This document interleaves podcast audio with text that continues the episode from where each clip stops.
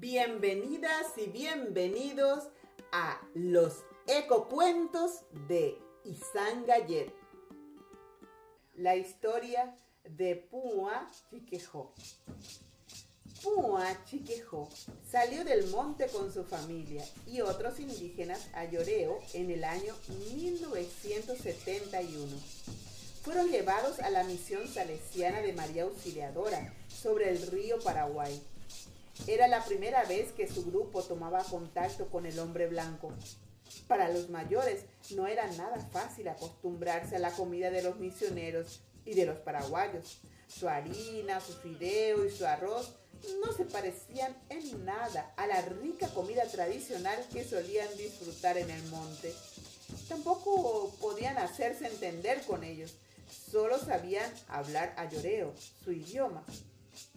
Después de conversar largamente, Puan Chiquejó y su marido, Huguildo Zapey, resolvieron dejar a sus hijos para internarse en el monte para buscar miel, tortugas y distintos tipos de raíces y frutas. Pua quería traer también hojas de caraguatá para fabricar bolsas. Pua era muy guapa y hasta que perdió la vista años después fue la envidia de las mujeres ayoredí más jóvenes. Ninguna de ellas podía competir con Pua en el monte. Ella recogía más caraguatá que todas juntas y poseía una habilidad especial para encontrar tortugas. Estuvieron casi dos semanas en el monte.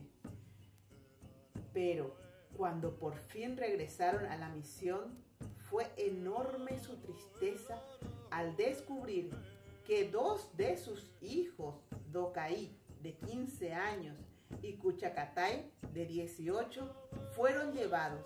Nadie sabía a dónde.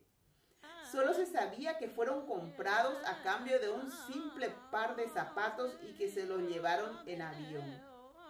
Pua se sentía morir de pena. Sus llantos se escuchaban por toda María Auxiliadora e inclusive hasta la otra orilla del río del lado brasileño. Nadie la podía ayudar, ni siquiera José Iquedí, a quien suplicaba ir en busca de sus hijos. Ya no hay tiempo, ya se lo llevaron, le decía Iquedí.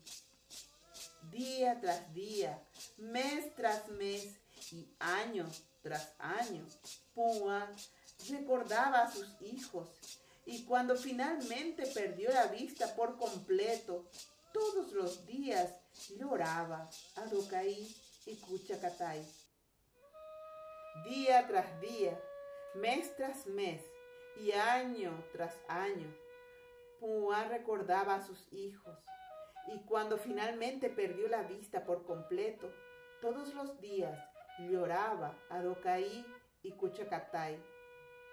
Ya totalmente ciega, Pua nunca descansaba. tomaba un palo de un extremo y ordenaba a su pequeño nieto, Nicanor Iñomí, que tome el otro. De esa forma caminaba frenéticamente de un lado al otro por los polvorientos y grisáceos caminos de la comunidad. Apenas se sentaba para conversar con una de las familias, cuando enseguida exigía al pobre Nicanor Iñomí levantarse y seguir camino de nuevo. Un día, por una de esas casualidades difíciles de creer, Domingo Uneay Chiquenoy el vice líder de la comunidad de Yesudí, donde hacía varios años vivía la familia de Puá, visitó a Tito Recalde, el líder de los Tobacón. Su casa se encontraba en Cerrito, en el Bajo Chaco, y al lado del ranchito vivía Luisa, una hermosa mujer indígena. Fue allí que Domingo Uneay se enteró de que Luisa era la esposa Tobacón de Carlos, el nombre español de uno de los hijos perdidos de Pua y Ugi. Unos meses después, tras culminar su trabajo en la estancia donde trabajaban, los dos hermanos, Dokai y Kuchakatai, emprendieron el largo viaje al Chaco Central para reunirse después de tantos años con sus padres. Seguramente, al igual que yo, ustedes pueden suponer la alegría de Puma al volver a encontrarse con sus dos hijos. Ya no los podía ver, pero sí los podía tocar, acariciar, hablar, escuchar y contarle su historia desde que los vio por última vez en la lejana misión de María Auxiliadora. La comunidad estaba de fiesta.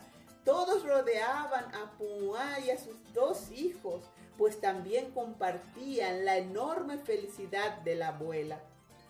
Pumuá volvió a estar contenta.